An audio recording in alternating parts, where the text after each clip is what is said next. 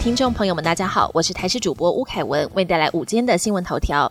T Pass 通勤月票将在本周六上路，但初期搭台铁得走专用通道进出，上下班尖峰时刻可能会导致旅客大排长龙。交通部长王国才专程到台北车站观摩，模拟演练民众走错闸门、刷错卡、人潮过多等应应方式。根据了解，台铁因自家电子定期票验票验收作业尚未完成，却出现通勤月票插队、票证系统整合措手不及。生怕验收如果没有过，又无法衔接月票政策，才折中设置了专用通道，再赶在年底前整合所有验票闸门。至于外界担心人流只能从专用通道进出站，可能会造成拥塞，台铁评估 T Pass 专用通道刷一张卡最多不会超过一点五秒，预计一分钟可以通过四十人，相对既有刷卡机一分钟不到三十人，速度有显著提升。接下来又要变天了。气象局长郑明典今天一早在脸书上抛出了雷达合成回波图，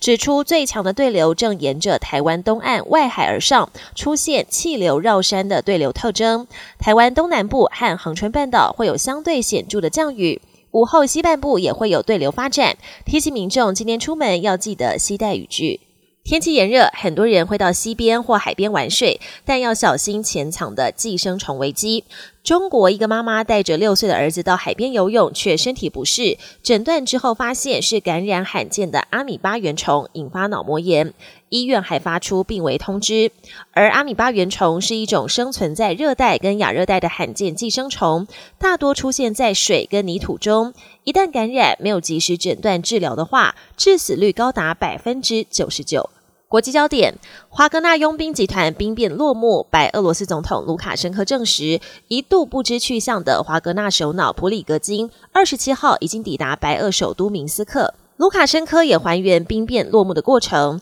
他在长达数小时的通话中，力劝情绪激动的普里格金结束兵变。卢卡申科在跟俄罗斯总统普廷的通话中，也称许普里格金是英雄人物，敦促普廷不要杀害普里格金。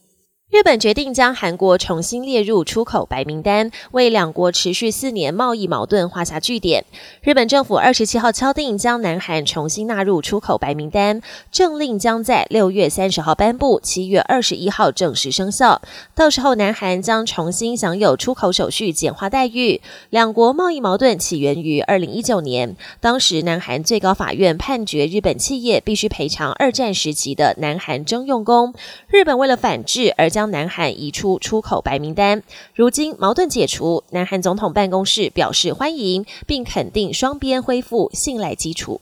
历史将近两千年的意大利罗马竞技场日前有游客在墙上刻字被拍到，破坏古迹的行为引发众怒。意大利当局也扬言一定会找到这名观光客，而他被捕后可能将面临至少五十一万台币的高额罚款，以及最高五年的有期徒刑。